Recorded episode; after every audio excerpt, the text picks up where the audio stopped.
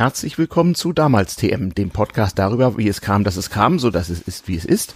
Ähm, ich bin mal wieder nach Sachsen gefahren und ähm, bin zu Hause bei Gerd. Hallo Gerd. Äh, hallo. Ihr kennt die Stimme schon aus der äh, sehr beliebten Folge über die Mikrofone vom vergangenen Jahr. Und ähm, der Gerd hat noch so viel mehr zu erzählen, denn er ist ja schon ein bisschen länger im Geschäft des Musikmachens und Musikveranstaltens und der Veranstaltungstechnik. Und wie das damals so war, als wir nichts hatten und trotzdem irgendwie Musik gemacht und Veranstaltungen gemacht haben, darüber wollen wir ein bisschen erzählen. Ja, Gerd, wann hatten das bei dir angefangen?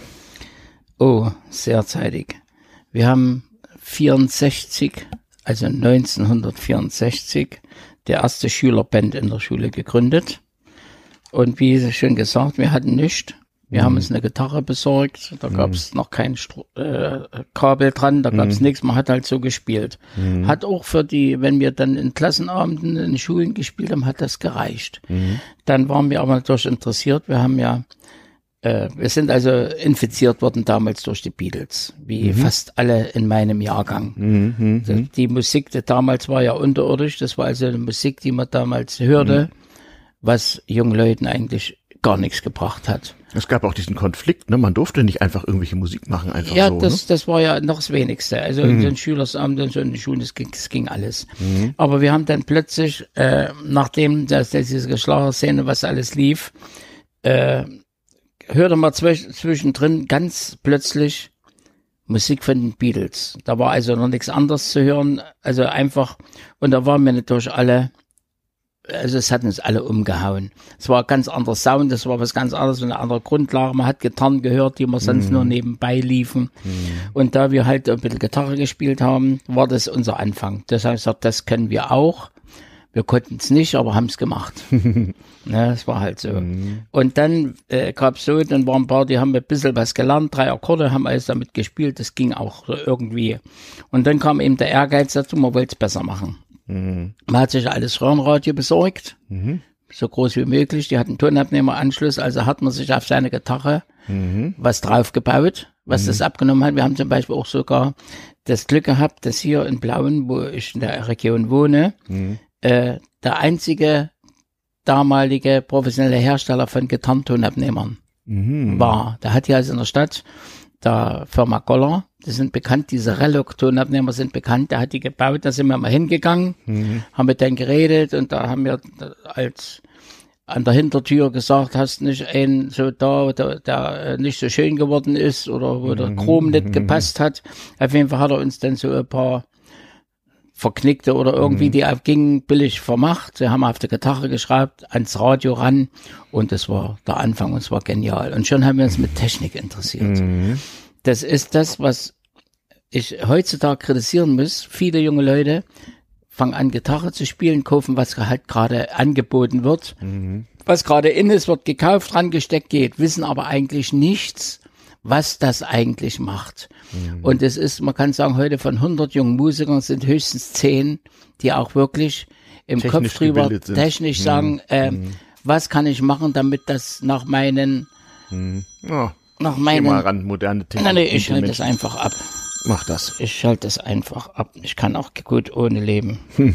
Verstehe. Äh, ja, Entschuldigung. Och, macht ja, nichts. und äh, ist das hier. ist heute sehr, sehr bedauerlich. Hm dass äh, ganz viele Leute sich mit ihrer äh, mit, der, mit den Details nicht befassen, mhm. wie sie denn auf ihren persönlichen, jeder Mensch ist anders. Mhm. Jeder hat eine Individualität. Mhm. Ne, dann hat äh, Kurt Cobain hat die Gitarre gespielt, ja, die mhm. gefällt, Musik gefällt mir, mhm. dann muss ich auch die Gitarre haben und dann kriege ich mhm. das genauso hin. Mhm. Ist natürlich Unsinn, aber mhm. ist, äh, und statt sich äh, das selber auch mit der ganzen Technik auseinanderzusetzen. Mhm. Die wissen oftmals gar nicht, wie ein Kabel gelötet wird oder warum ein XLR oder eine Klinke oder warum mhm. äh, ein Kabel abgeschirmt ist oder in, äh, stecken dann halt ein Lautsprecherkabel auch mal an eine Gitarre ran, wundert sich, dass der Mist brummt, ohne drüber nachzudenken. Und das ist sehr mhm. schade. Wir haben früher, wo man sagt, wo es nicht gab, mhm. mussten wir uns ja weiterhelfen. Also müssen wir uns Genau. damit befassen, warum funktioniert das wie. Und deswegen hat man hier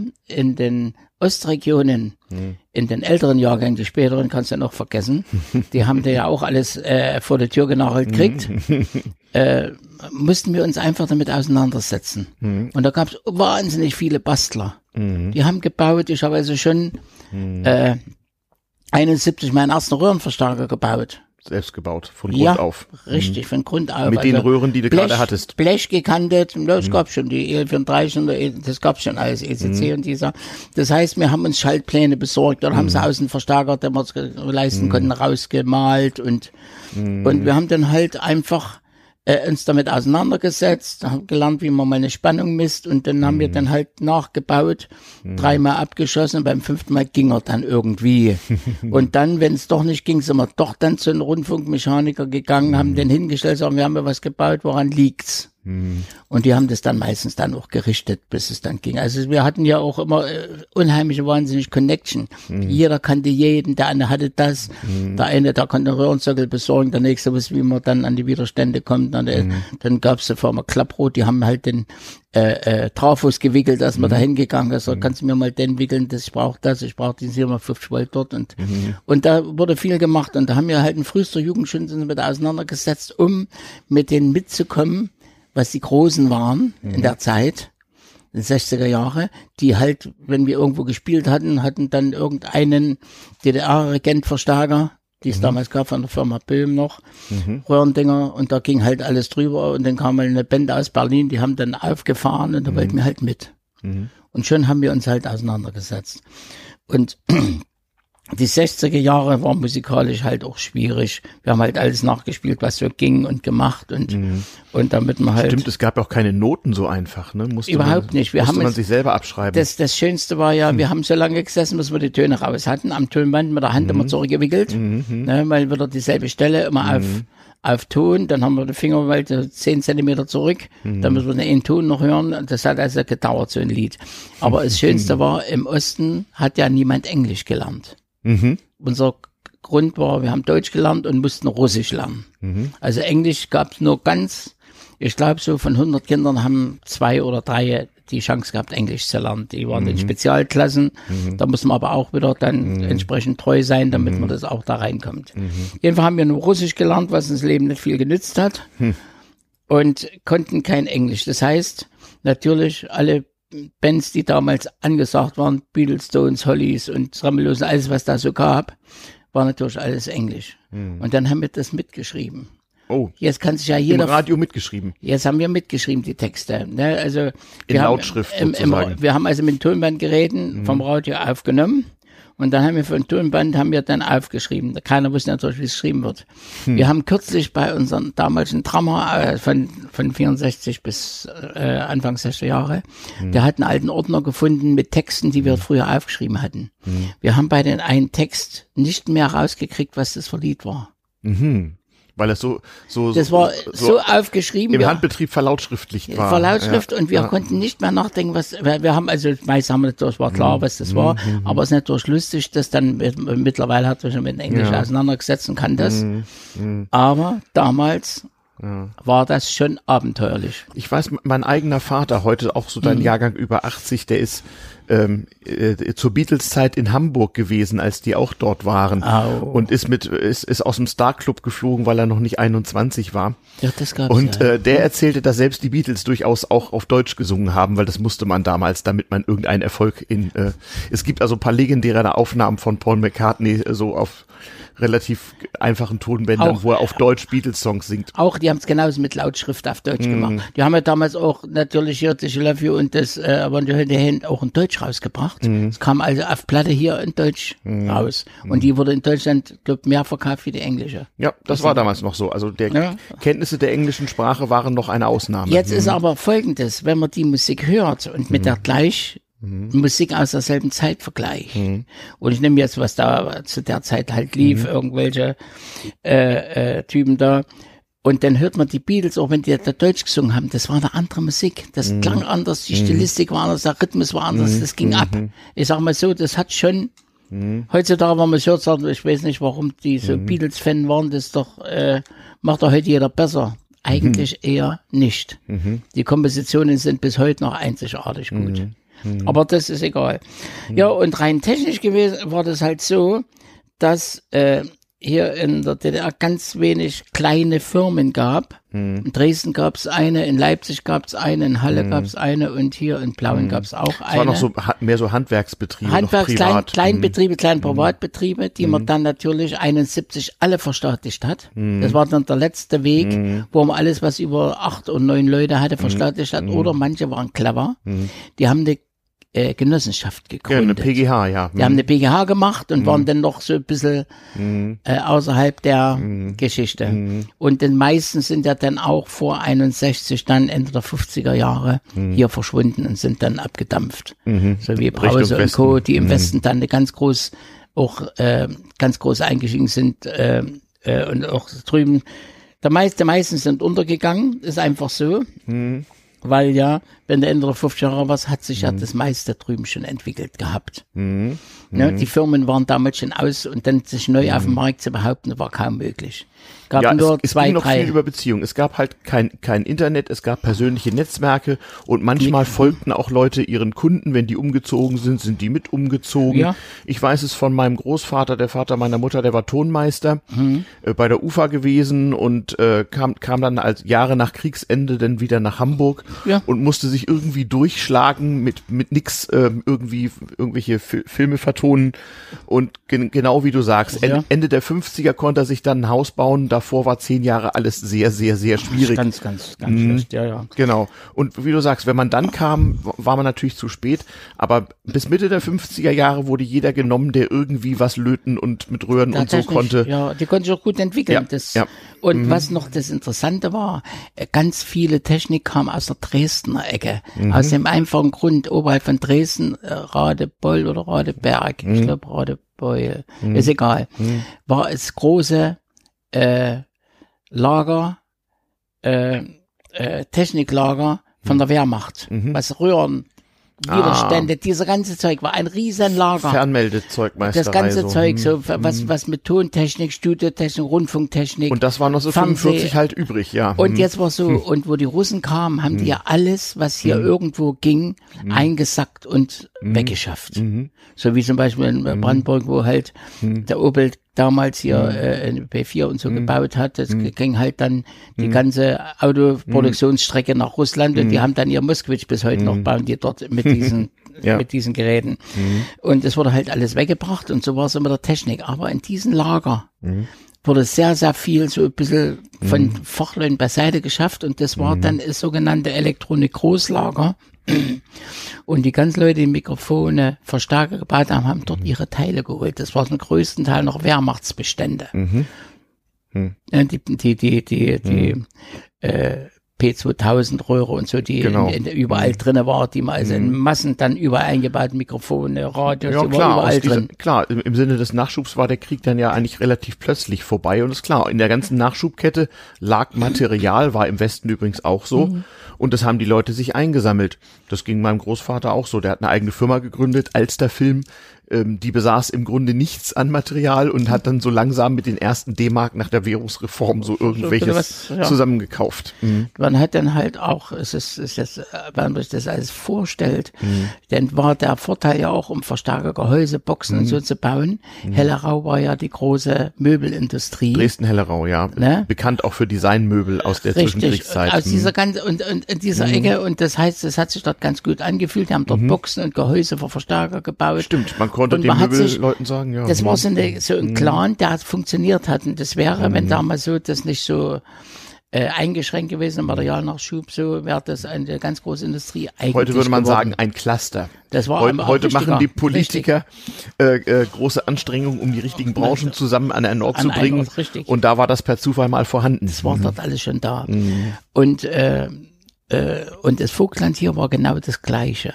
Das heißt, oben da war die Musikindustrie. Natürlich hat dann oben der Böhm, der so Kleinigkeiten hat, hat damals eine Verstärkerfirma raus und ich habe heute noch meinen Regent 30 hier in der Ecke stehen.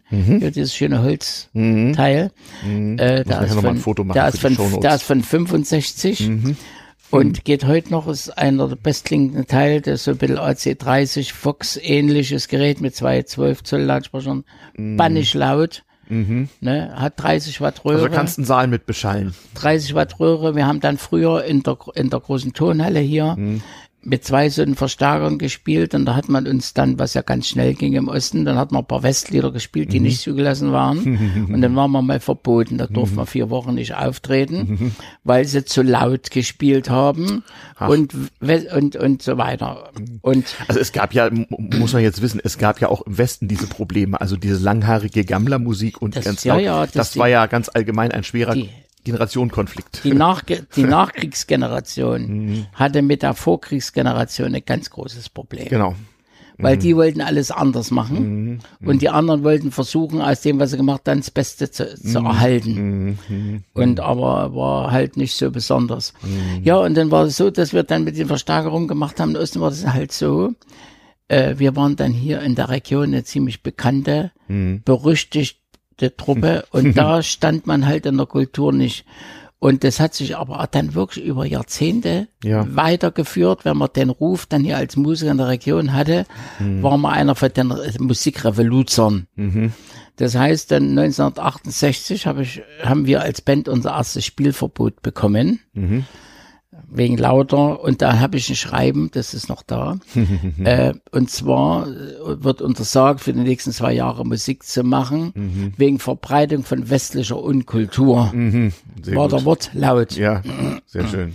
Das war aber die Gelegenheit, dann kam nämlich das Jahr, wo ich sowieso anderthalb Jahre zur Armee musste, war kein Problem.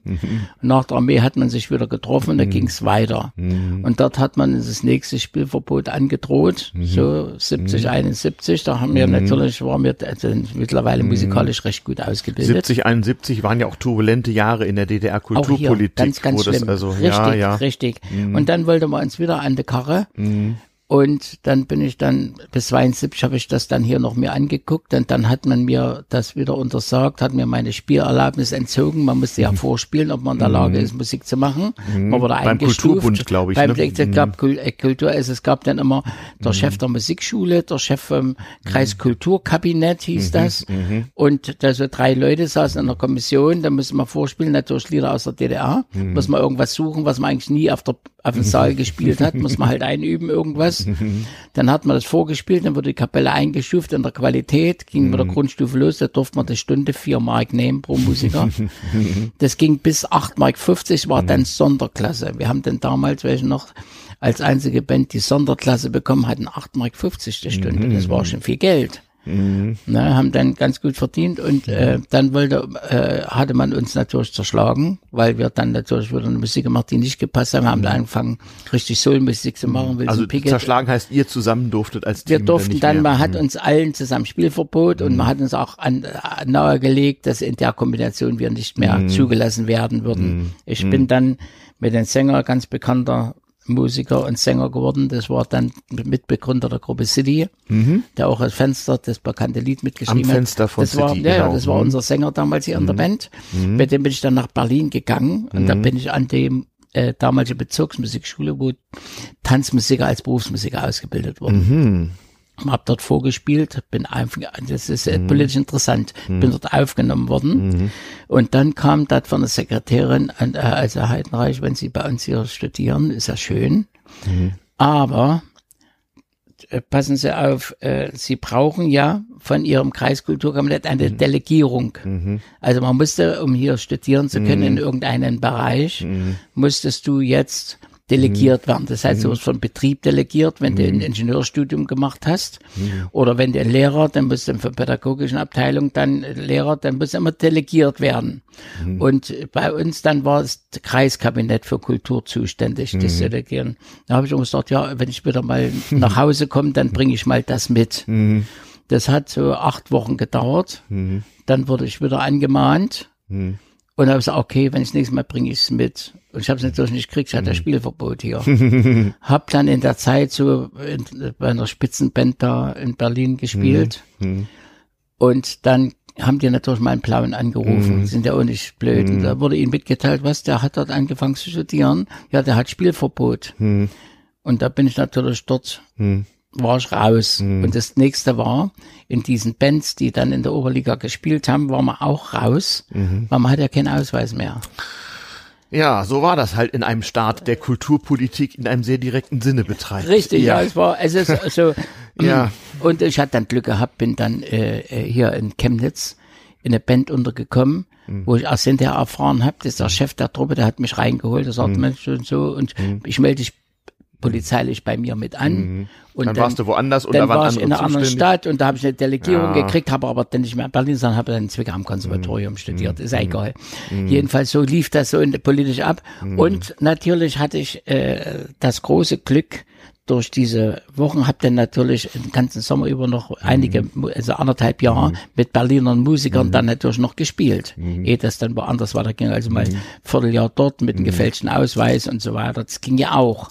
Ja. Das Schlimme, dass das sehr unflexibel war, so wie es heute auch ist. Also kriminell, das, es geht immer. Ja, Kleinkriminell. auch, auch ohne Internet, ja. Das geht da, auch da ohne musste man Internet. halt das Papier fälschen. Richtig. Und da habe ich ja. Mhm. natürlich auch technisch sehr, sehr viel gelernt mit den Leuten da. Die haben, also die großen Bands, die saßen wirklich zusammen, haben Verstärker, Sounds probiert und haben Mhm. Also es gab sozusagen so, so einen technischen Underground für es die Musiker. einen Mhm. extrem. Und das war so, zum Beispiel war es damals schon, dass die Berliner Musiker hatten alle Verwandte in Berlin. Das war ja alles so kurz geteilt. Da kam die Oma zu Besuch, hat das Teil mitgebracht. Ja, stimmt. Und dann konnte man sich aus dem Westen Dinge mitbringen lassen. Und, da, so, und dann ging's los, dass man sich Westgeld getauscht hat zu irgendwelchen Kursen. Eins was zu grad vier oder ging. so damals. Damals war es noch 1 zu 4, 1 zu 5. Dann äh, äh, äh, in den Anfang 80er Jahre war es dann 1 zu 8 bis ja. 1 zu 10. ja, ja, genau, genau. Das So, und dann habe ich mir, so. weiß ich noch, ich habe mir dann den Fender Jazzbass gekauft. Mhm. Hab für den umgerechnet fast 9000 Ost bezahlt. Wo war ja, Ein Arbeiter hat im Monat durchschnittlich damals 500 Mark ich wollte verdient. sagen, also da konnte man ja verarbeiten. Hm. Ja, aber äh, ich habe das große Glück gehabt, äh, in den ersten Häusern zu spielen Mhm. dann. Ich hatte bis dann, dann den Berufsausweis durch Konservatorium erhalten Mhm. und habe einen guten Abschluss gemacht. Das ging ganz gut. Und habe dann den besten Häusern wie in Mhm. Rostock im Neptun oder Plaster Republik in der Bar und, und, und, und äh, große Mhm. Guck an, Konzerte. da warst du also als Mitglied des, des Musik-Undergrounds plötzlich an den besten Adressen der Republik. Mhm. Hab's aber erst, das muss ich dazu sagen, ich war als Musiker ja nicht schlecht. Und habe mich technisch interessiert und konnte in der Band alles reparieren. War also Ah, auch, okay. Mhm. Ich war also ein sehr gefragter Mann, weil ich technisch habe nebenbei mit in Ilmenau an der Hochschule für für Elektronik, die haben immer Kurse gemacht für Tontechniker. Mhm. Und da bin ich ständig hingefahren, wenn ich Zeit hatte und habe äh, Mhm. auch hier in Marknerkirchen war nicht weit, bin auch regelmäßig nach Marknerkirchen. Mhm. Sind damals ein Alfred Schaufuß, ein Gitarrenbauer, damals der Beste, Mhm. den, den man da so kannte und, und beim äh, Heinz Seifert gefahren und habe mir Reparaturticks zeigen lassen, wie Mhm. man Hals einstellt und wie man mal einen Hals abbricht, wie man Griffbrett, Mhm. wie man Buntstäbe wechselt und habe mir das alles so ein bisschen angeeignet, weil ich halt technisch interessiert Ja, war. also von diesen Grundlagen zehre ich auch noch. E eben, Ja. eben zitierter Opa, der starb relativ früh, das heißt, da war ich noch Jugendlicher. Mhm. Der hat mir also wirklich äh, so so auf den letzten Drücker, als als ich so 13, 14 war, so so die allernötigsten Grundlagen mal beigebracht, wie man fasst man ein Mikrofon an, wie ist das mit einer Röhre, wie macht man hier, macht man da. Das mit den Röhren hatte der andere Opa mir auch schon ein bisschen beigebracht. Der kam aus einer anderen Richtung. Und das, ich zehre da zum Teil heute noch von. Ja, Wenn, wenn ich Ton aufmachen und so, ich weiß einfach, zum Teil weiß ich gar nicht mehr warum, wo man ein Mikrofon hinstellt und wo nicht und wo man was hinstellt, damit es besser klingt und mit dem Abstand Richtig. und so. Ja. Das sind alles noch Opas Grundlagen so. Und es hat sich doch, äh, weil es gibt ja die, was ja alles ist, aber Hm. wenn ich irgendwo Ton heute noch mache, mache immer noch äh, regelmäßig solche Dinge, Hm. äh, kommt dann immer wieder die alte Tonmechanik Hm. und die alte äh, Aufstellen, wie stellst du die Boxen wohin, Hm. damit sich das besser im Raum verteilt oder wo, mit welchem Abschnitt das Mikrofon am Saxophon oder welches Membran nimmt man für was, das bleibt erhalten. Das ist egal, weil. Genau. die Technik sich ändert. Genau, das geht nicht Diese weg. Grundlagen auch, auch so sind nun mal da. und sowas. Am, Schnitt, am besten, man erhalten. macht von Anfang an eine Aufnahme, wo du nicht so viel schneiden musst. Ja, das das ist ist dann auch Ja. ökonomisch immer noch besser als umgekehrt. Ja. Viele sagen ja heute, ach naja, geht ja elektronisch mit drei Mausklicks alles. Ja, aber die wollen dann gemacht werden und die merkt man auch. Man kann ja auch mal so tun, als war das, als wäre das wie früher bei Opa. Ja, genau so ist. Und natürlich ist es gut, wenn man viel verschiedene Dinge hat, dass man alles dafür einsetzen kann. Man sagt, das ist für das am besten. Mhm. Das, man hat halt was Overhead-Mikrofon spezielle, wo man sagt, genau. das klingt eigentlich für harte Bläser, Trompete so mhm. viel besser, mhm. wie das für Saxophon, wo ich eine ganz mhm. andere Membran oder ganz andere Eigenschaft mhm. brauche. Und das ist halt Erfahrungsweise. Da habe ich mhm. Gott sei Dank wirklich, war es auch ein Hobby. Manche mhm. interessiert's nicht, die stellen mhm. Song stellen, was ich mach's halt, mhm. sind Bombenmusiker, aber wissen technisch nix, mhm. kommen auch durch die Welt, aber mhm. ist halt ganz günstig, wenn man beides kann. Mhm. Und was noch äh, zu der ganzen Geschichte ist, ich habe da auch viel Glück gehabt. Äh, das äh, gibt auch viele, die hatten Pech gehabt, die hatten es wirklich schwierig. Mhm. Äh, wie gesagt, bin dann äh, zum Beispiel in, in Karl-Marx-Stadt äh, ich weiß jetzt Chemnitz ist, war mhm. damals Karl-Marx-Stadt in mhm. so einer großen Profi-Band, die deutschlandweit und auch mhm. im Ausland viel unterwegs war und mhm. Programmbegleiter, die ganzen großen Künstler begleitet hat. Ausland, das muss ja noch also ganz besonders ganz schwer gewesen ja, sein. Darüber müssen wir noch drüber reden. Das also. war nicht schwer, aber äh, ja. Mhm. Und ich habe, hab, das hab erst hinterher erfahren und das ist ja egal. Mhm. War eine ziemlich Bombenband, die alles konnte, gute mhm. Pianisten und alles, alle, mhm. äh, da hat auch viel gewechselt. Es ist mhm. meistens so Bands, die hier viel Programmbekleidung gemacht haben, kann mhm. sagen, pro Jahr ein Musiker hat es mal getauscht. Und dort war ich äh, viele Jahre.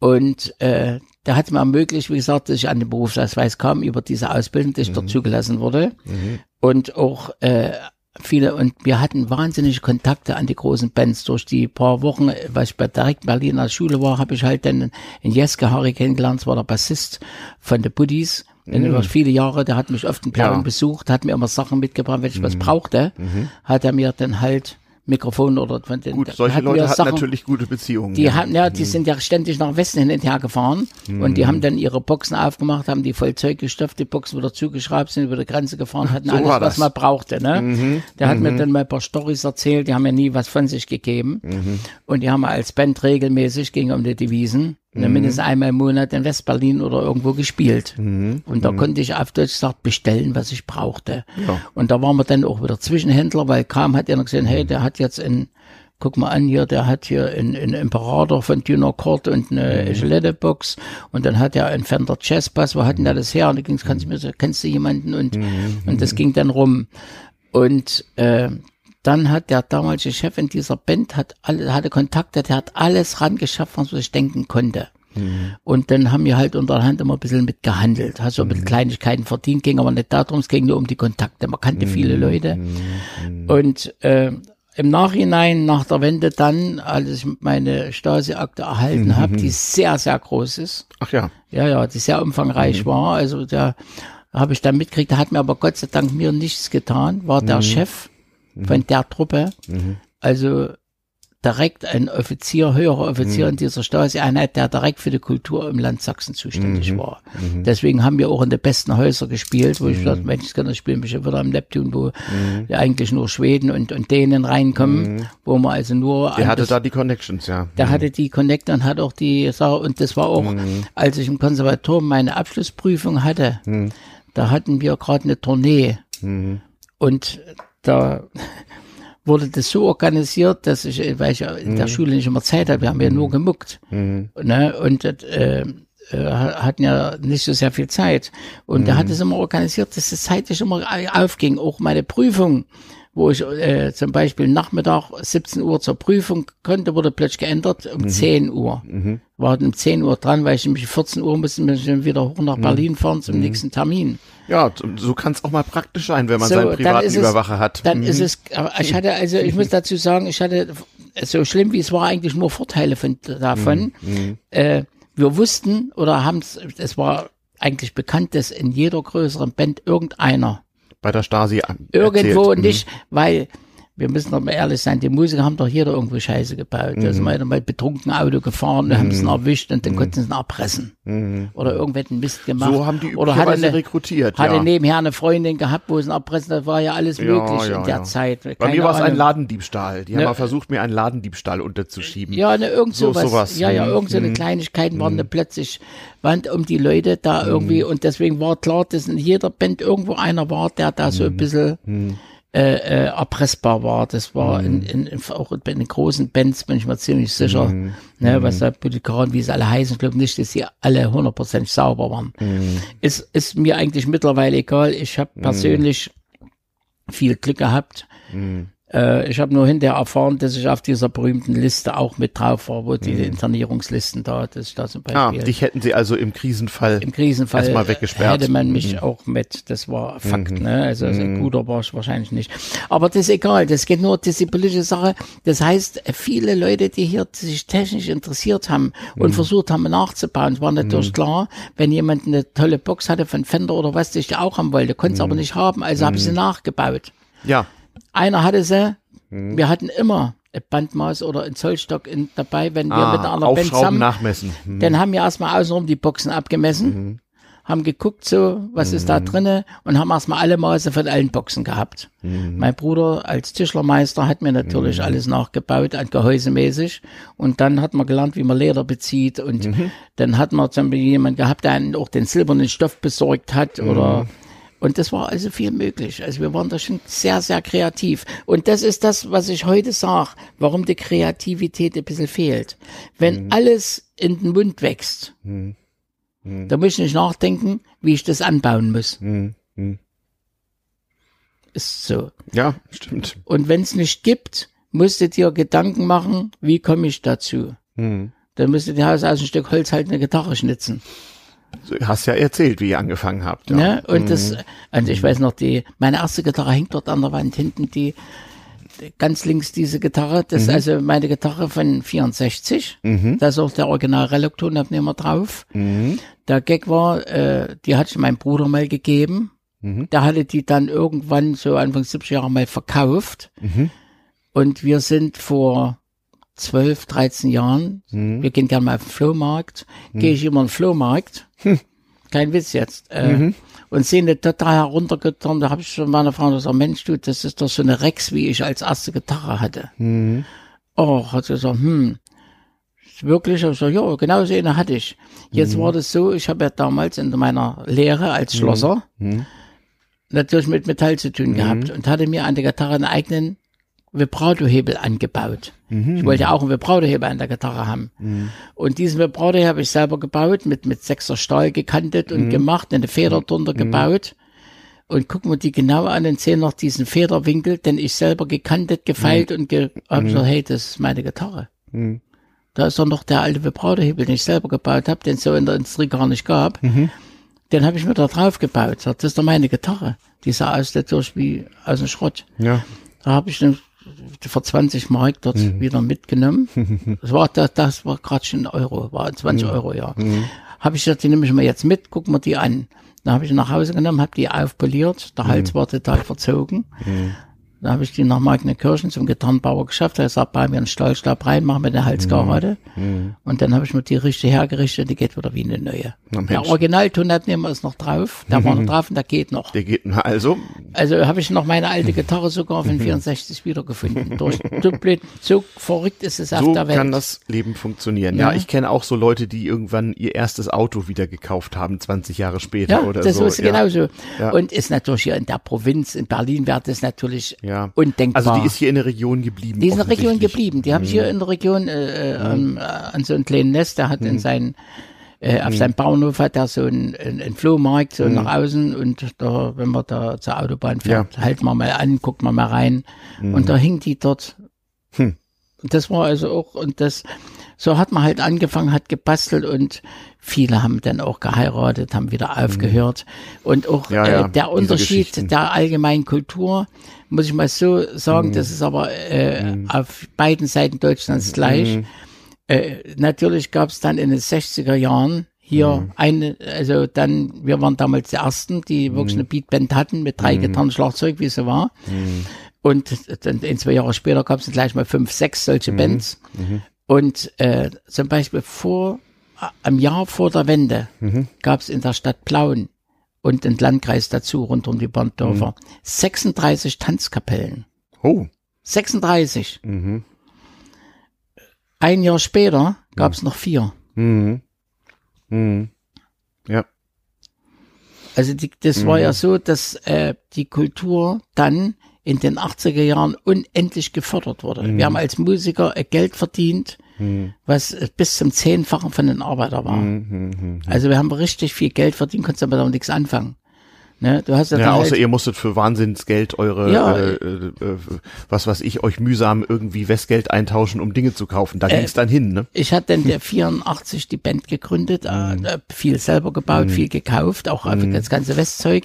Ich hatte dann an den Tag, wo die Wende war, Mhm. hatte ich für 84.000 Ostmark Technik auf der Bühne stehen. Oh. Ja. So, haben wir mal alles ausgerechnet, was so bezahlt Mhm. wurde. Inklusive, muss ich nicht so sagen, da war der Band, Mhm. das Bandauto dabei. Und das war ja nicht so, dass du den Ladenpreis für das als Auto bezahlt hast. Nee, nee, das war teurer. Hätte Ba- Hattet ihr einen Barkas oder was hattet ihr? Ne, Ja, ich, nee, ich hatte einen russischen Moskwitsch Kombi und so einen großen Kastenhänger dran.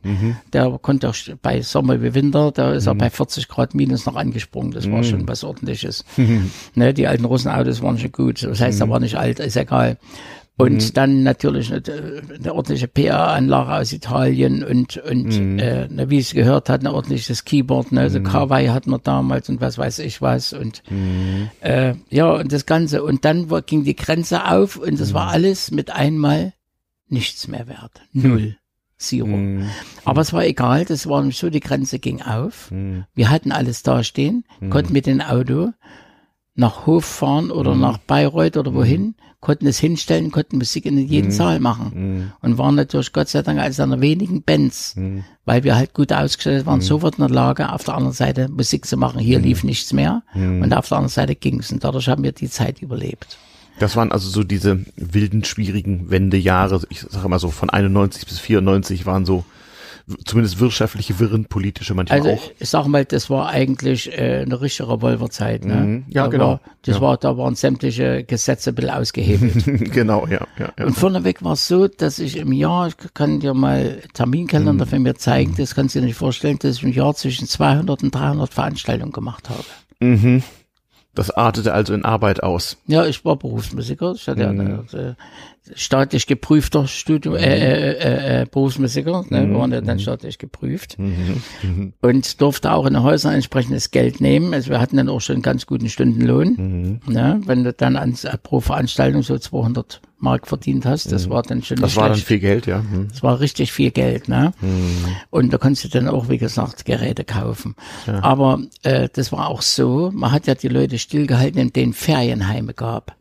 Kultur, in jedem Ort gab es mindestens ein Kulturhaus. Genau, und die mussten natürlich Aufträge vergeben und dann war Die, die, die braucht ja überall Bands. Wir hatten alle zu tun. Jede, jede kleine Amateurband hatte jeden Wochenende zu tun, hatten zu spielen. Ne?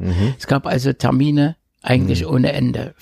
Ferienheime, dann äh, Kulturhäuser, FDJ, dann zum Beispiel der ganze März. Da hat man dann so alleine 30 Veranstaltungen, sogenannte Frauentagsveranstaltungen gehabt.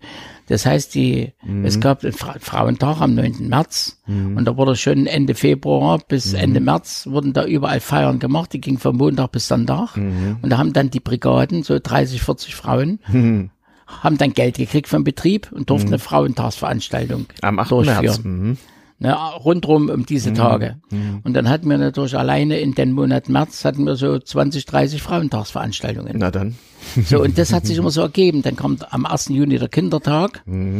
Ne, da wurden die Leute beschäftigt. Da gab es Kindertagsveranstaltungen, da wurde dort in der äh, Park Fest gemacht mit Kindern und dort ein Fest und dann da, äh, es gab so gewisse Tage, wo einfach und dann 7. Oktober, Tag der Republik, da habe ich am Tag manchmal vier Veranstaltungen gemacht. Ein Frühschoppen irgendwo, dann Mittag irgendwo ein Konzert eine Stunde, Nachmittag mal Kaffeekonzert, und abends immer in der Meine Großveranstaltung. Güte, also das, äh, ich, ich weiß ja selber, wie das ist, wenn man, gefahren. wenn man rumreist und auftritt und so weiter. Du sagst so zwei bis 300 Auftritte. Also wann hast du mal geschlafen? Man muss sich ja von manchen Sachen auch ein paar Tage erholen irgendwie. Nee, das, äh, nee, das war eigentlich nicht so. Äh, nee, wir haben wirklich dort durchgespielt. Und äh, es war ja auch so als Mutter, wenn du äh, einen Monat, wir haben immer einen Monat nichts gemacht. Das war also ein freier waren Monat. Du musstest Ferien. zwar deine Beiträge bezahlen, der Krankenversicherung für den Monat musst du bezahlen, aber da hast du auch nichts eingenommen. Aber es hat ja dann, konntest du hin und her, war ja kein Problem. Du hattest auch Saison, ne? Ich meine, im Dezember die Weihnachtsfeiern. Ich habe mal in einem äh, Dezember habe ich, glaube ich, über 40 Auftritte gehabt. Das mhm. heißt, eine Weihnachtsfeier, eine Stunde irgendwo, mhm. mhm. äh, hast du dort. War, jetzt mal, war das dann im weitesten Sinne Rockmusik oder was? Äh? Nee, das, äh, es war so, äh, das war eben der Nachteil. Wir haben ja nur, äh, wir sind richtig als von Beat in Rock mhm. übergegangen. Das, mhm. Du hast ja dann alles, Led Zeppelin, alles, was es so vorstellt. Von Beatles ging es dann über auf, äh, ähm, auf die ganzen anderen äh, härteren Truppen, das mhm. ging dann immer, immer weiter bis ACDC, wohin mhm. auch immer. In der Augenblick, wo du Berufsmusiker warst, wurde mhm. dann dein monatlich, das, ab 75 war ich dann mhm. Berufsmusiker, hatte ich einen mhm. Berufsabschluss dann, mhm. äh, fertiger Abschluss hatte ich 77, also dann, äh, erst hatte ich dann 75 in vorläufigen Berufsausweis gekriegt, nach so vier Jahren Schule, nach zwei Jahren Schule äh, hatte ich einen vorläufigen gekriegt und die musste man nach zwei Jahren dann bestätigen. Mhm. Und dann da kam die große Prüfung, entweder kriegst du oder fliegst durch. und dann hatte ich einen Berufsweis. Ab da musstest du natürlich dann jeden Monat sehen, wie du dein Geld verdienst. Mhm. Dann war es natürlich beruflich raus. Mhm. Also aus deinem mhm. Job oder so. Mhm. Dann musstest du halt alles annehmen, damit du mit deiner Bassgitarre losgezogen bist und hast dann mhm. überall gespielt, wo du mit deinem Bass Geld verdient hast. Wir haben das so organisiert, die Sonnabendabende im Großen und Ganzen waren in irgendwelchen Tanzsälen richtig mit der Rockband. Mhm.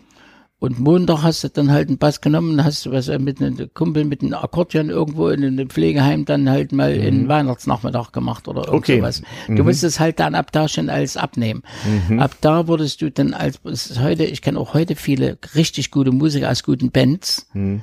Also richtig, also bekannte Leute wie Frank und wie sie alle mhm. heißen, richtig gute Leute, die halt dann auch äh, zum Beispiel früher bei Terence Darby gespielt haben und dann halt mhm. beim Roland Kaiser die Tournee halt Bass gespielt mhm. haben, mhm. um halt für die mhm. Tournee dann sein Geld zu verdienen oder Unterricht ja. geben, an, an Musikschulen also arbeiten. Also du musst dich dann schon so da verdingen, wo was war und man musste da also flexibel sein, okay. Also du mhm. bist im Prinzip, ich sage immer, ein Dienstleister geworden. Ab mhm. dem Tag, wo du den der Tasche hattest, musst du zwar nicht mehr arbeiten gehen, mhm. aber du warst ein Dienstleister. Mhm. Musst aber immer versuchen, den Spagat zu kriegen über eine Musik, mit der du glücklich bist mhm. und die Musik, die du äh, als Dienstleister spielst. Mhm. Und dann war meine persönliche Philosophie, mir war das eigentlich dann egal, mhm. was ich gespielt habe. Für mich kam es immer darauf an, wie ich es gespielt habe. Für mich kam es darauf an, egal was du jetzt spielst, du musst aber wenigstens das gut spielen. Also das muss wirklich gut sein. Mhm. Ne? Also jeder Künstler, der muss auch eine weiße Wand anstreichen. Mhm. Ne? Da muss er die Farbe hinklecksen, muss auch gut mhm. streichen. Mhm. mhm. Und wenn er dann sein Bild drauf malt, muss trotzdem das einfach auch gut sein. Mhm. Stimmt. Und das ist eine Sache, was auch, äh, wenn man dann auch Familie hat, Kinder und das und jenes hat. Verantwortung im Leben, dann denkt man schon ein bisschen um. Dann wird alles kleines bisschen anders. Ne? Mhm. Also das habe ich dann schon, also ab Mitte 70er Jahre habe ich dann eigentlich musikalisch fast alles gemacht. Es gibt eigentlich, kann man sich vorstellen, was ich damals noch nicht gemacht, was ich jetzt mache auf meine alten Tage, mhm. äh, ist so, dass ich mit einem Kantor und noch mit drei Musikkollegen mhm. so eine Art Kirchenband mache. Das was? heißt, da macht so Kirchenklassik. Mhm hat ziemlich schwere Noten, also von Bach mhm. bis äh, mhm. Händel, sag ich mal, da bringt mhm. wo ich dann mit dem Bass halt auch mhm. jetzt in der Kirche klassische Sachen spielen muss, wo ich mhm. jetzt sage nicht, dass es unbedingt meine Musik ist, aber man sollte das tun, weil da wird das Gehirn alleine mhm. bei der wöchentlichen zwei Stunden Probe, mhm. aber richtig ausgelutscht. Ja, zwei Stunden Bach und Händel, ne? Muss, ne, muss man erstmal erstmal alles parsen. Dann nimmt man wieder den Bass und hat man mal ein Notenblatt mhm. vor sich, wo mhm. man sich durchkämpfen muss mhm. und so lange bis das sitzt und so ein Kantor ist ein sehr gut ausgebildeter Klassiker, der hat mhm. jeden falschen Ton oder jedes spät eingesetzte Triole. Und äh, das sollte man dann immer noch machen, auch wenn man, sagen wir, wie jetzt, in der Pandemie, wo ich in den letzten anderthalb Jahren insgesamt auf 30 Veranstaltungen geschafft habe. Mhm. Immerhin doch. Was du vergessen kannst eigentlich. Mhm. Ja, aber, das aber wo ich, für diese Zeiten warst du schon gut dran damit. Ich muss aber dazu sagen, dass das große Glück, dass man einen ausgebildeten Musiker einfach anruft und sagt, pass mal auf, kannst du dort mitspielen, Noten haben wir da. Mhm. Und dann setzt halt hin und spielst das. Mhm. Mhm. Jemand, der das mit den Leuten dann vier Wochen proben muss, um nee, das zu spielen, das, das funktioniert. Nee. Und dann mhm. greifen sie doch eher mal auf dich zurück. Mhm. Und mit der eigenen Band habe ich in der Zeit auch äh, zwölf oder dreizehn Auftritte gehabt. Mhm. In anderthalb Jahren, ja. Ne? Ja, die, Not, die Not ist ja auch nicht gering. Also das, ich, ich, ich wohne ja in Berlin, wie du weißt, und da mhm. kriegt man das ja schon so mit. So was, also unsere Nerd- und Chaos-Szene ist ja auch, hat ja auch eine gewisse Schnittmenge, so mit, nicht so sehr mit Musikern, aber mit Veranstaltungstechnikern im weitesten Sinne. Richtig. Und wie es denen ergangen ist, das haben wir aus nächster Nähe mitgekriegt. Da musste man schon ganz schön kreativ sein. Also ganz bekannte Techniker, mit denen ich mhm. auch gut zu tun hatte und die ich auch sehr schätze. Also mhm. gibt es ganz, ganz gute mhm. Veranstaltungstechniker, mhm. die pfeifen wirklich aus dem letzten Loch. Ja, ja. Also genau. denk jetzt noch schlechter als uns Musiker, wo wir mhm. sagen, pass mal auf, ich mhm. nehme jetzt meine Gitarre unter den Arm mhm oder das Klavier. Mhm. Ne, ich spiele ja auch das, mhm. da muss ja durch der, äh, mhm. den, meinen Klavierabschluss mitmachen. Ne? Mhm. Das gehört ja zum Studium dazu und die mhm. Gitarre und alles. Mhm. Und dann gehe ich halt mit dem Klavier in so ein Pflegeheim und spiele dort mal anderthalb Stunden ein paar schöne alte Lieder oder, oder singe ein bisschen was dazu. Und dann habe ich dann trotzdem also nach einer Stunde mal 100 Mark, also 100 Euro verdient. Ja. Und dann ist das schon wieder für die ganze Woche schon wieder das Auto mhm. getankt und mal schön mhm. essen oder mal, mhm. mal ins. Grüne gefahren und was weiß ich was. Ne? Da kommt man schon wieder ein Stück hin. Und das hat so ein großer Beschaller oder die viele Tontechniker nicht. Nee, nee. Äh, Wir haben ja einige von denen sozusagen übernommen, was heißt umgeschult, also dann so für Streaming-Aktivitäten Streaming, ja. und so eingesetzt. Da mussten sie einige auch ganz schön umstellen, aber ja, waren ja froh über alles, was sie kriegen. Ein ja. Tontechniker, mit dem ich gut zu tun habe, auch in Leipzig zum Beispiel, mhm. ein ganz interessanter junger Mann, mhm. der ist gleich in den Kirchenbereich, dass die ihre ganzen Andachten dann übers Netz mhm. übertragen mhm. und und mhm. äh, äh, über regionale Fernsehsender und mhm. was ist und das da hat dort da sofort Technik in die Kirchen angeschleppt, hat gesagt, pass auf, ich kann das übertragen, mach das so und so und setz übers Netz da und dorthin und der hat jetzt mehr zu tun mhm. als vorher, mhm. weil dann Leipzig zwei oder drei Kirchen an der Backe hat. Und das, da kommt man aber auch über die Runden. Ja. Ne? Ja. Das auch mhm. finanziell ist es natürlich, ein bisschen die Kirchen, mhm. ne? die wollen ja eher einnehmen wie ausgeben. Ja, und haben für solche Sachen, für solche Sachen auch nicht so viel Geld. Also die haben die für die Kultur, haben die eigentlich, das merken wir äh, mhm. mit der Band, wenn ich mit dem Kantor da spiele. Mhm. Früher hat man oft in der Kirche dann mhm. äh, so paar, paar Lieder zwischen den äh, ganzen Veranstaltungen gemacht. Die Kirchen geben für Kultur nichts mehr aus. Da gibt's keine ich. Ich kenne das noch aus dem Studium in Greifswald, auch so nach, Nachwendezeit, also das, das hm. Diplom hatte ich schon, aber dann später hm. Richtung Promotion hin da gab's, äh, da konnte man Kirchenmusik studieren. Ja, und die ganzen richtig. Kirchenmusikstudenten, die hatten natürlich alle irgendwie ihre Band, ja. weil du drehst ja durch äh, mit äh, ganztägig Bach und Ständig, Händel. Ja, und die ja, haben dann abends alle Knöpfe auf zehn gedreht und äh, äh, mehr so die härtere Richtung gespielt. Aber die konnten das halt ernsthaft. Und diese ganzen Tüten, die die ständig üben mhm. mussten und und mhm. und und ne, diese ganzen mhm. Parts und das das ist schon und äh, nervlich belastend. Es ging und genau, ich meine, äh, ich habe äh, den speziellen Bereich Tanzmusik und Jazz gelernt. Und Trotzdem müssen wir nicht durch sämtliche Kirchentonarten mit durchnehmen. Mhm. Sämtliche Tonladen in alten Bereichen habe ich mein Leben hinterher nie mehr gebraucht. Mhm. Außer dann so mit der Pentatonik habe ich getan, wenn man was macht oder mhm. spezielle Lieder und so, dann kommt das mal vor. Aber mhm. äh, eigentlich mussten wir des mhm. Studiums Sachen lernen, die man kein Mensch mehr braucht. Mhm. Ja. Naja, so, das weiß also, man ja im Voraus Gott sei Dank nicht. Ja, das ist alles gut. Nur wollen wir hoffen, dass das sich jetzt langsam in Wohlgefallen auflöst und ähm, man die Schallwellen wieder direkt an Mann und Frau bringen kann. Äh, ich muss dazu noch sagen, hm. in dem Bereich Pandemie hm. gibt auch viele so Nichtimpfer und das und jenes. Hm. Äh, also man muss dazu sagen, wir schreiben den 12. September 2021, 40 Jahre Chaos Computer Club und ja, immer noch Corona-Pandemie seit anderthalb Jahren. Richtig. Ja, erzähl. Sie schaffen es nicht, das zu lösen. Mhm. Und ich denke, äh, dass jeder, der an dieser Gesellschaft lebt, mhm ich bin kein Freund der regierenden Parteien, mhm. muss ich dazu sagen. Mhm. Aber sie sind halt gewählt worden, wie mhm. auch immer, und mhm. müssen halt irgendwas entscheiden. Ob es gut ist oder schlecht ist, ist dahingestellt, jetzt mhm. egal. Aber jeder, der in diesem Land jetzt lebt, ist von jedem anderen irgendwo abhängig. Vom mhm. Bäcker, der das Brot bäckt, von der, der die Straße baut, wo mit seiner Karre über die Straße fährt, und jeder ist vom anderen abhängig. Genauso sind Künstler, und, und Berufstätige, die jetzt in der Pandemie mhm. sind, auch davon abhängig. Mhm. Und werden eigentlich von der Gesellschaft, mhm. die Leute, die sich nicht impfen lassen, die das Ganze ignorieren, mhm. diese ganze Pandemie, die es ignorieren, werden eigentlich von den Leuten in Dreck getreten. Ja, sicher. Das ist meine ehrliche, ja, das ist der klare Schaden, Meinung. Ja. Mhm. So. Mhm. Und äh, Sie werden das sehen, dass der ganze Kulturbereich mhm. sich in den nächsten Jahren extrem verändern wird. Mhm. Es wird wieder in der Qualität eine ganze Stufe nach unten gehen. Oh je. Fakt. Einfach weil diese Zeit fehlt, ja. Weil viele, ich habe gerade in, in, in ganz talentierten Musiker kennengelernt, mhm. aus, äh, äh, aus äh, unteren Bayern. Mhm. Äh, also wirklich der hat angefangen Musik zu, zu, studieren jetzt, mhm. kurz also vor einem guten Jahr. Mhm. Durch die Pandemie macht er nur Heimunterricht, kann mhm. mit der Lehrer kam noch, mhm. setzt mhm. mit äh, Theorie auseinander. Mhm. Der wechselt jetzt und wird Medizin studieren. Sagt, ich mache halt noch nebenbei noch ein bisschen Musik dann. Sagt, weil ich sehe, es wird immer irgendwas geben und das ist unsicher fürs Leben, da kannst du ja gar keine Familie gründen. Und das ist kein Einzelfall, es gibt ganz viele Bands, die sich aufgelöst haben. Ganz, ganz viele Bands gerade Kulturbereich Jazzband, die so, ich sag mal, die Leute, die dann in Rente gegangen sind, noch eine tolle Band auf ihre alten Tage noch mhm. zusammen, das fällt alles auseinander, die dürfen nicht zusammen proben, mhm. die können sich nicht treffen, die können mhm. das nicht machen, mhm. Auftritte können sie gar nicht machen. Mhm. Und äh, als Musiker muss ich noch sagen, wir können einen Titel zehnmal proben. Mhm. Wenn wir den im Live-Auftritt zweimal gespielt haben, live, sitzt der. Mhm auch wenn man nur zweimal geprobt hat. Mhm, mh. Das heißt, äh, ein Auftritt, der über ein Adrenalin äh, mhm. verläuft, mhm. verfestigt sich im Körper anders wie eine Band, die ständig nur probt. Mhm. Eine Band, die dann live spielt mhm.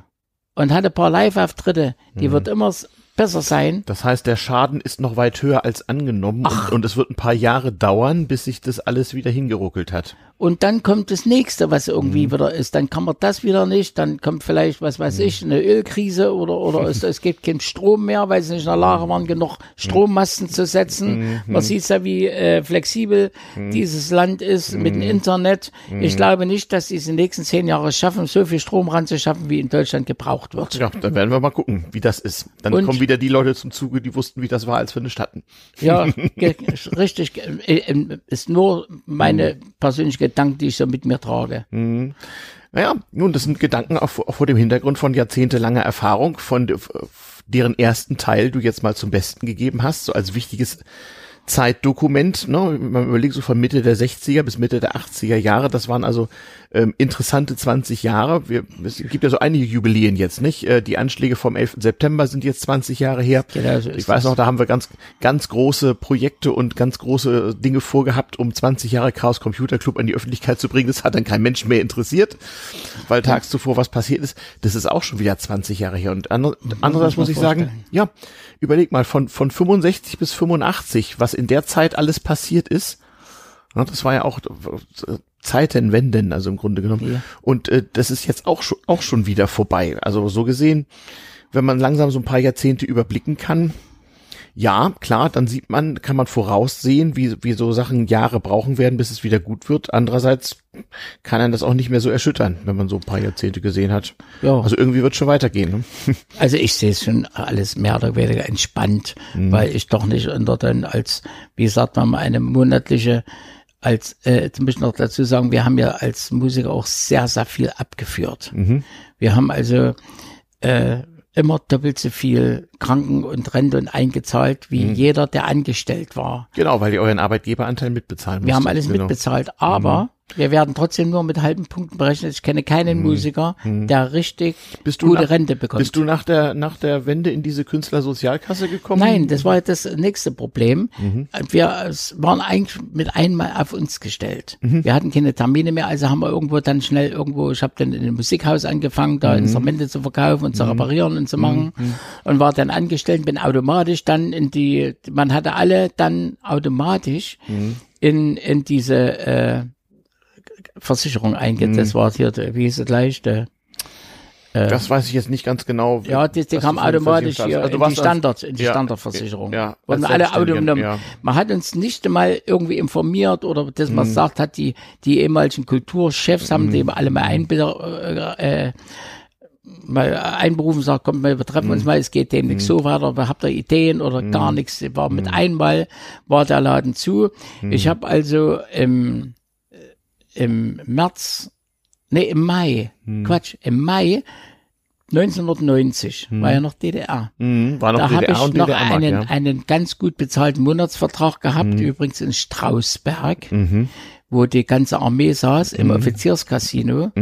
Mhm habe ich mit der Bände richtig gute Gage noch Mhm. gehabt. Und während ich dort war, habe ich von der Künstleragentur der DDR, Mhm. wo ich angestellt war als, als Musiker, wir waren eigentlich angestellt, wir durften Mhm. ja gar nicht äh, alles machen, wie wir wollten, wurden trotzdem als Selbstständige Mhm. eingestuft, weil das ist ein Fehler gewesen im Einigungsvertrag. Ah ja. Weil wir waren eigentlich bei der Künstleragentur angestellt, mussten machen, wo die uns hinschicken, haben dann unser Tagesgas, mussten uns selber versichern, also mussten alles selber bezahlen. Das kannst du aber nicht sagen, ich bezahle es nicht. Das wurde dann einbehalten. Ja. Und, äh, und innerhalb von diesen vier Wochen habe ich für das kommende Jahr und nachfolgende Jahr sämtliche Kündigungen bekommen für alle Auftritte. Alles, war alles mit einmal gecancelt. Ja, das, so, fing diese Zeit ja an. Man hatte in diesen wenigen Wochen Verhandlungszeit halt für viele Sachen, ja, buchstäblich keine Zeit und so Richtig. angeblich unwichtige Dinge wie irgendwelche freiberuflichen. Musikschaffenden, die mussten dann sehen, wie, das waren, das waren dann Probleme, die man später mal löst. Und da musste man dann überlegen, wie geht's weiter, hat sich gedreht und kam über die Runden geht. Und dasselbe ist für mich jetzt diese Pandemie eigentlich eine Déjà-vu. ja, Für mich eine reine Déjà-vu. Ist genau das Gleiche, was ich schon mal erlebt habe. Zusammenbruch der 30 Jahren. Strukturen, ja. Genau das. Gleiche. Mit einmal wurden alle Verträge gekündigt, alle Veranstaltungen abgesagt, nichts ging mehr. Genau das Gleiche. Und du musst mich halt wieder drehen, muss halt wieder irgendwas machen. Jo. Ich selber habe, wie gesagt, bin durch die Rente, äh, Mhm. ne, äh, passt. Äh, man kann keine Sprünge machen, man kommt über Ja, die du kannst also jetzt was dazu verdienen. Mit dem Grundeinkommen ist das gleich viel einfacher, ne? Ja. So als Künstler. Ja, Klar. Ne, und das, Mhm. da ist das eine andere Sache, da geht das schon. Aber ich habe zwei äh, junge Sängerinnen mit je Mhm. drei Kindern, zwei, zwei also tolle, und die müssen halt sehen, die Mhm. leben jetzt von einer äh, von einer ganz kleinen äh, Hartz-IV-ähnlichen Ausgleich vom Staat, der also Mhm. Ja. so 800 Euro oder so. Ja, ja. Und das kannst du Mhm. Schlechter wie. Das kann man mal ein paar Monate machen, aber irgendwann hält es ja nicht durch. Das geht ja, Ne, an die das, Substanz. das geht ja. und das jetzt anderthalb Jahre, also die müssen sehr tief atmen. Mhm. Sehr tief. Mhm. Ne, dass genug Blut ins Gehirn kommt, sag ich immer. ja, Ja, Gerd. aber das ist ähm, Gut, gut, dass wir das sehen. mal, dass wir das mal äh, nochmal noch mal nicht aufgeschrieben, sondern aufgezeichnet haben, die, Ja. die ganzen Jahrzehnte und auch gleich ein bisschen Lehren draus gezogen haben, wie, wie das so ist und wie das so kommen kann, aber auch wie es unter widrigsten Umständen schon irgendwie weitergeht, muss ja immer. Und ähm, naja, du sagtest vor 30 Jahren, also äh, bist ja im Leben inzwischen auch weitergekommen, ist natürlich auch immer eine Frage, in welchem Lebensalter einen das erwischt. Also wenn dich mit Genau, so 50 ist das. erwischt, ist- ist das schon nicht so ganz so einfach. Mit 30 ist vielleicht einfacher. Und naja, wenn man so als alter Mensch nochmal so äh, ja plötzlich Mhm. wieder für seinen Lebensunterhalt sorgen muss, sowas haben, haben wir ja auch schon mal erlebt. Das ist natürlich dann nochmal eine besonders harte Nummer. Richtig. Mhm. Ja, und äh, alles, man muss auch alles äh, relativieren, im Gesamten, ne? das als Gesamtbild sehen und dann geht es schon. Ich, ich sag, ich sag immer, wie soll ich sagen, eine der an sich guten Sachen, ähm, die, die, die Hilfe für die Bedürftigen erschwert, ist halt, dass es drei Vierteln der Leuten ja ausgesprochen gut geht. Und Ja. sie, und sie deswegen, deswegen der, der Druck jetzt nicht allzu hoch ist, den mehr oder weniger mühseligen und beladenen nun also zu helfen. Also auf eine komische Art. Was ich noch sagen muss, Mhm. in Deutschland ist das auch ganz extrem. Wenn man sich umguckt, es geht da wenigen Leuten wirklich schlecht. Wenn ich Na, das, es gibt schon welche, die mit ihrem Einkommen schon begründet unzufrieden ja, sein ja, können, ich sage, aber da, es sind halt wenige. ich sag relativ wenig geht's in den Land wirklich schlecht. So. Und aber am meisten schimpfen und und und äh, äh, aggressiv sind eigentlich die, die es am wenigsten nötig haben. Ja, wenn du das sagst, nach all den Die Jahrzehnten. Leute, die ich kenne, die heute da rumschreien und machen, Hm. sind oftmals die, die vielleicht noch die allerwenigsten Probleme haben. Hm. Die Leute, die um ihr Überleben kämpfen und wirklich Die haben machen, eigene Probleme, ja. Hm. die versuchen da wirklich das irgendwie zu lösen und die sagen, naja, ist halt jetzt so und da müssen wir halt mal sehen und die, Hm. also, also ich sag's nur allgemein, also Hm. jeder funktioniert anders, aber äh, es ist eine schlechte Zeit und wir können nur hoffen, dass es schnell vorbeigeht. Aber das liegt wirklich an jedem selber. Wir wollen ja keine Diktatur haben wie in China. In China wurde das schon im September letzten Jahres war das Thema Corona geklärt. Weil wenn du da halt sagen, du darfst nicht auf die Straße und das sind auf die Straße, da kommt der LKW und ist weg. Ja, ja, ja. So, und dann haben die das halt So hätten wir hier auch alle geimpft Und das gekriegt, ist dann, das ja das ist dann, Genau. wenn, ja richtig, und wo sie dann schreiben, wir haben keine Freiheit mehr. Mhm. Das sollen sich das mal angucken in Ländern, wo keine Freiheit ist. Das kannst du ja auch besser beurteilen als ich. Ne? Ja. Das sehe ich so, weil ich auch äh, einen guten China-Kontakt habe. Mhm, das auch noch. Mensch, jetzt haben wir eine Stunde einigermaßen zusammen und wir haben das auch alles mal in einen Zusammenhang gestellt, mhm. wofür ich mich wirklich bedanke. Ich weiß, du hast noch was vor heute. Ja, ne, ich habe Aber vielen, vielen Dank für diese Stunde. Gerne. Ist immer schön bei dir. Mal sehen, vielleicht wird's eine Tradition. Mal gucken. und ähm, ja, das war's für heute mit äh, damals TM. Ähm, wie es kam, dass es kam, so dass es ist, wie es ist. Bleibt uns gewogen. Wie üblich so eine Sendung im Monat. Ähm, und äh, damals-tm-podcast.de ist die Seite, wo es einen Blog und ein paar schöne Bilder und so gibt. Und ich mache jetzt auch gleich noch zwei Fotos von deinem Verstärker und von deiner alten Gitarre. Die kommen wieder in dieses Internet. Gerne. Gerd, vielen Dank. Bis zum nächsten Mal. Tschüss. Okay, danke. Tschüss.